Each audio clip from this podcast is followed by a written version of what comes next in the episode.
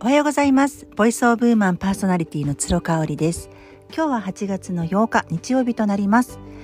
はい、えっ、ー、と3連休ですね。まあ私は子供たちが夏休みということなので、あんまり連休は関係ないんですけれども、やっぱり主人が家にいてくれるっていうのは大きいですね。そう子供たちのご飯の準備をするのは私の役割ですけれども、なんか家にいるとね子供たちとそれだけじゃないんですよね。子供の子供の食事の準備をして着替えを用意させてとか宿題やらせてとかそれだけじゃない細々したことがあるんですよね。まあ、特にうちの子供たちは10歳8歳なんですけどまだまだ両親大好きっていう感じの年齢なのでとにかく話しかけられる。私は家で仕事をしていたりするのでこうやって音声配信を撮っているそばからもう次男が話しかけてきたりとかね。うんまああのできるだけ話を聞いてあげたいんだけれども彼らにとって話を聞いてあげるのは私か父親あの主人どちらかでいいわけなので主人が話を聞いてくれててその間に私が仕事をしたりご飯の準備をしたりっていうのってすごく助かるなというふうに思ってます。で我が家は、まあ、子供は2人ですけれども娘といういうふうに出来合いを私がしている猫ちゃんもね結構ね私のストーキングをしてくるぐらいなんですよ。なので常にね誰かにこう語りかけられてるか話しかけられてるか泣かれてるかっていう感じなのでまあまあ家にいてねこうほっとする一息っていうのがないなぁなんて思ってきているので3連休主人が家にいてくれてありがたいなというふうに思います。私はね今日は、えーと、実はえ子供たちと大阪の方に出かけましてであのー、まあ、イベントですね子供用のイベントに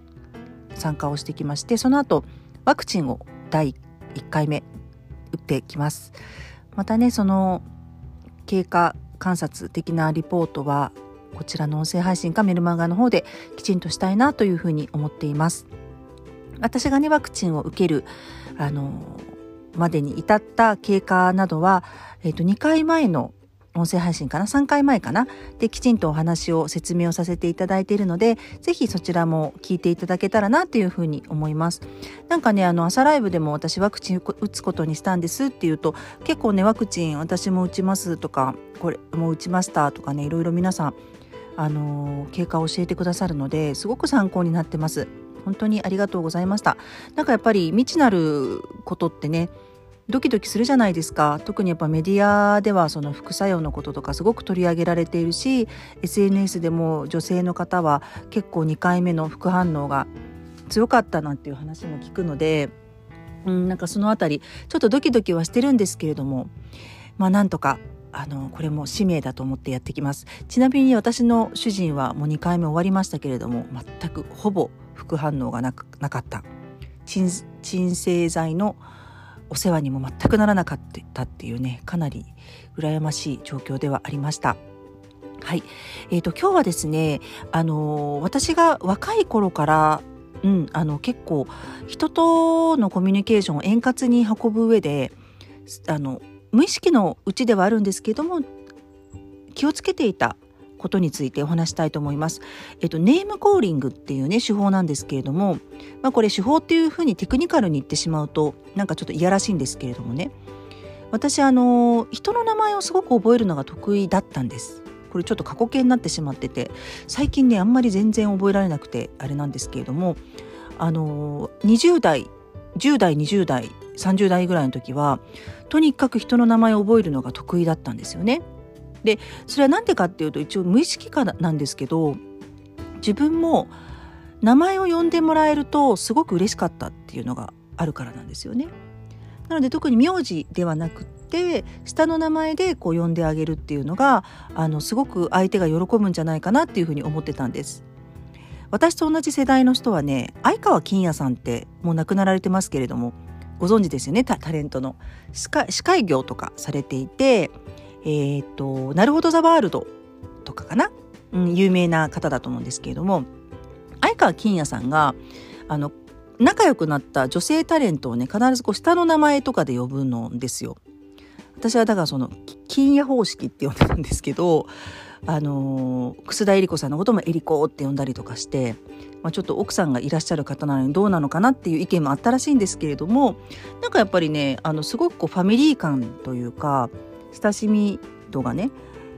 なんかねセクハラっていう感じは全然しなくってあすごく可愛がってるんだな身近に感じてるんだなっていうのを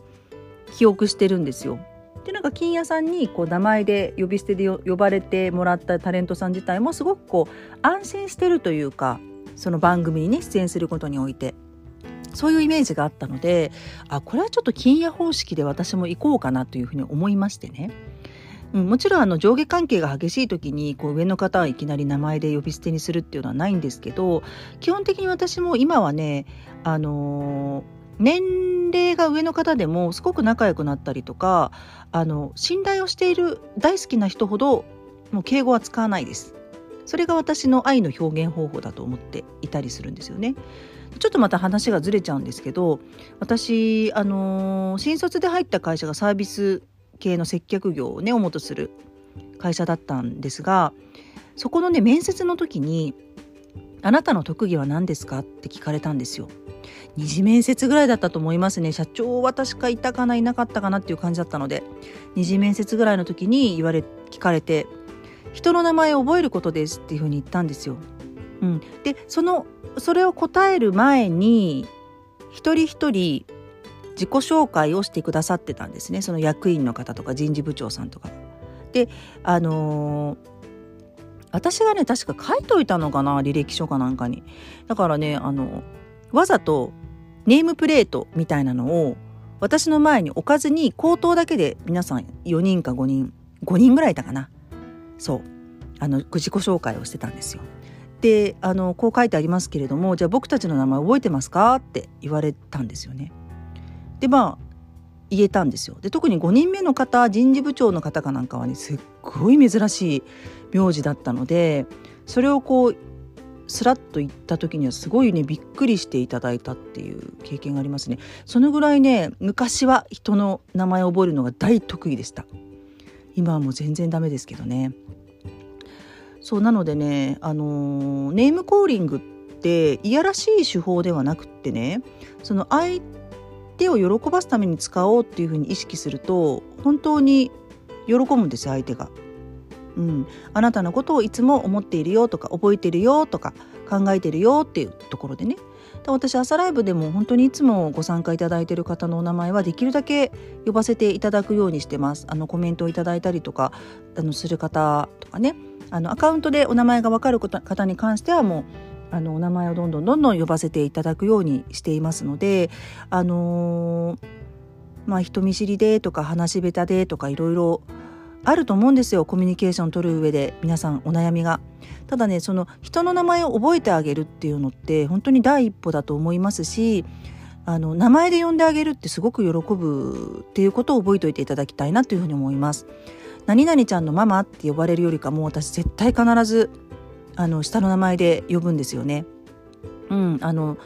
お子さんの名前を覚えてないけどお母さんの名前を覚えてるっていう方もほとんどですね。うん、そのぐらいやっぱり一人の女性として一人の人間としてその人と付き合っていきたいっていうねあのその表れとしてネームコーリングを使ってるっていう感じになります。はい今日も最後まで聞いていただいてありがとうございました。